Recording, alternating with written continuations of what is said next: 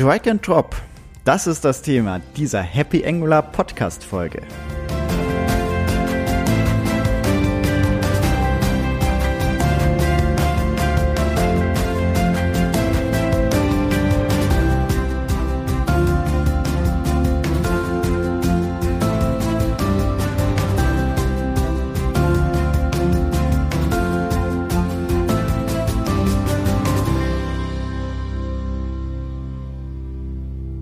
Hallo und herzlich willkommen zu einer weiteren Ausgabe des Happy Angular Podcasts. Mein Name ist Sebastian Dorn und heute beschäftigen wir uns mit Track and Drop, für was wir das verwenden können, was wir berücksichtigen müssen und wie wir das Ganze auch mit Angular einfach entwickeln können. Zuerst mal zu den Use Cases. Also wann kann ich Track and Drop einsetzen?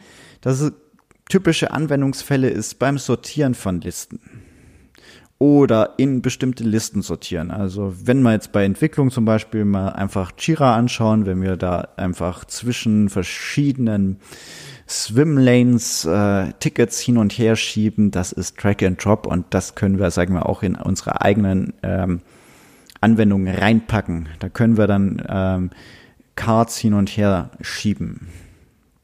Muss natürlich ein fachlicher Use Case dahinter sein, also das ist wichtig. Ähm, bei modalen Dialogen oder auch, ähm, wie man sie vielleicht auch so einfach Fenster, die innerhalb vom Browser aufgehen, jetzt nicht als Pop-up, sondern innerhalb des Browser, äh, also des eigentlichen Dome-Fensters liegt dann einfach nur drüber. Und die haben dann, also wenn die jetzt keine Glasplane dahinter haben, also das ganze Hintergrund grau oder verschwommen darstellen, dann kann es eventuell sinnvoll sein, die äh, in dem Bereich hin und her zu schieben. Ähm, dann ein weiterer Use Case ähm, kann Workflow darstellen sein, die man dann eventuell bestimmte Punkte verschieben, für äh, bestimmte Verzweigungen oder Konjunktionen äh, an andere Stellen zu schieben. Und ähm, ja, Drag and Drop kann einfach auch bei Dateien eventuell sein, wenn man ähm, eine Art File-Browser ähm, im Browser nochmal baut, ähm, wo man dann eventuell was in verschiedene Ordner verschieben kann. Ja, wir können beim, also das ist so die Use Cases und jetzt mal noch ein bisschen so ein bisschen weiter auf die Möglichkeiten oder auch was, worauf man achten muss bei den Use Cases. Also beim Sortieren, ähm, sowohl, sagen wir, in einer Liste oder in verschiedene Listen, ähm, kann man, sagen wir mal, eine Preview darstellen beim Verschieben.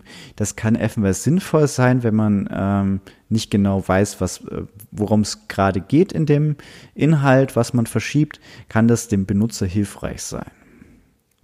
Beim mm, modalen Dialog oder beim Fenster, das darüber liegt, ähm, ist es wichtig, dass man das nicht komplett aus dem Sichtbereich rausschieben kann ähm, weil man sonst nie wieder an dieses Ding rankommt.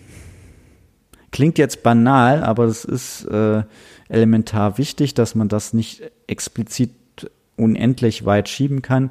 Eventuell sonst ein Minimier-Button hinzufügen, wo man es nach unten setzen kann oder nach oben, wo auch immer Platz ist, rechts, links ähm, und es dann wieder größer machen kann. Oder man muss es halt explizit schließen, falls es dann an der falschen Stelle steht. Übrigens, eine gute Anwendung besteht nicht auf möglichst vielen modalen Dialogen. So nochmal der Hinweis. Ähm, was jetzt wichtig ist bei den ganzen Track-and-Drop-Geschichten, wir müssen äh, uns, sagen wir, auch auf verschiedene Nutzergruppen schauen. Wie groß ist da, sagen wir mal, der Anwendungsbereich? Wenn wir zum Beispiel auf die mobile Bedienbarkeit schauen, müssen wir halt schauen, wie kriegt man das hin? Das, äh, also da gibt's ja, also Anfang bei einem Finger bis vier Finger oder ähm, Touch, Doppeltouch und Force Touch eventuell. Da muss man halt schauen, was man verwendet. Im Endeffekt möchte man aber hier auch äh, in der Regel was leichteres haben. Ähm, aber in der Regel geht das ja alles mit einem Finger. Das ist, sagen wir, schon ganz gut implementiert. Ähm, das zweite ist, äh, wenn man so Hardcore-Desktop-User hat, dann braucht man eine Tastaturbedienbarkeit. Das ist jetzt äh, beim Sortieren vielleicht noch äh, leichter gemacht, auch in verschiedene Listen ist es an sich, man ist halt, man hat ein Element fokussiert und dann kannst du A, B, C und so weiter drücken, je nachdem, wo du es hinhaben möchtest. Dann äh, funktioniert das auch wunderbar, dann hast du halt eine Performance. Ähm, also es ist einerseits ein Performance-Thema, dass wirklich geübte Nutzer da dann schneller vorkommen. Das sind jetzt vor allem im Bereich interne Anwendungen ist das äh, ein Vorteil. Oder ähm, ja, also es ist nicht so, also bei Endverbraucheranwendungen ist es eben wahrscheinlich nicht ganz so wichtig. Ähm, genau, also bei Sortieren geht das. Bei Verschieben ist jetzt schon ein bisschen äh, schwierig. Also das äh, da mit Tastatur verschieben, äh, sehe ich jetzt auch nicht den Mehrwert drin bei Workflows darstellen, das, da muss man wirklich dann noch mal tiefer in den Use Case reinschauen und bei Datei verschieben, es kann Sinn machen, ja, es kann wirklich Sinn machen. Ähm, wenn wir uns jetzt anschauen, also wir haben jetzt uns angeschaut Use Cases, was, dass wir noch erstmal die Tastaturbedienbarkeit und die mobile Bedienbarkeit noch mit berücksichtigen müssen. Ähm, wie können wir es implementieren? Oder wie können wir es leicht machen? Also natürlich bei JavaScript geht alles per Hand. Da könnt ihr äh, in die Tasten reinhauen, bis äh, ja. Ähm, aber ihr müsst das ja nicht unbedingt alles per Hand machen. Es gibt das CDK, ähm, was sagen wir an Angular Material dran setzt. Ähm, und da könnt ihr Drag and Drop implementieren. Da sind auch einige Beispiele da. Also viele der Beispiele sind dort, sagen wir, implementiert. Sowas wie sortieren oder äh, in verschiedene Listen, also verschieben. Auch das Preview beim Verschieben sieht man dort.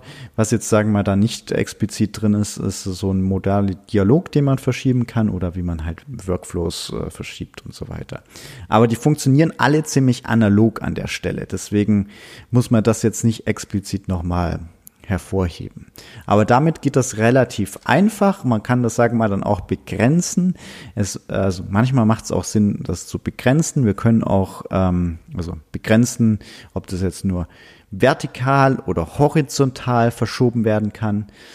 Und ähm, wir können, sagen wir mal, bestimmte Optionen noch hinzufügen. Zum Beispiel beim Listenverschieben empfiehlt sich diesen neuen leeren Platz, den wir haben, auch ähm, bisschen hervorzuheben, dass der Benutzer jetzt weiß, okay, es kommt, es würde, wenn du jetzt loslässt, genau an die Stelle kommen. Aber da gibt es auch Beispiele, ich werde das verlinken rein, ähm, dass ihr das einfach nachschauen könnt an der Stelle. Genau, also wir haben jetzt die Use Cases, wir haben, was ihr berücksichtigen müsst und wie ihr es implementieren könnt. Ähm, das Interessante ist bei solchen Listen, es, ihr könnt auch Elemente sagen, dass ihr die nicht verschieben dürft. Also sowohl beim Sortieren, dürft ihr nicht sortieren, äh, oder auch in die Listen, in verschiedene Listen zu verschieben. Das heißt, wenn ihr eine Art Ticketsystem nachimplementieren wollt, äh, könnt ihr auch sagen, okay, dieses Ticket A, das darf jetzt nicht aus dieser Spalte raus verschoben werden.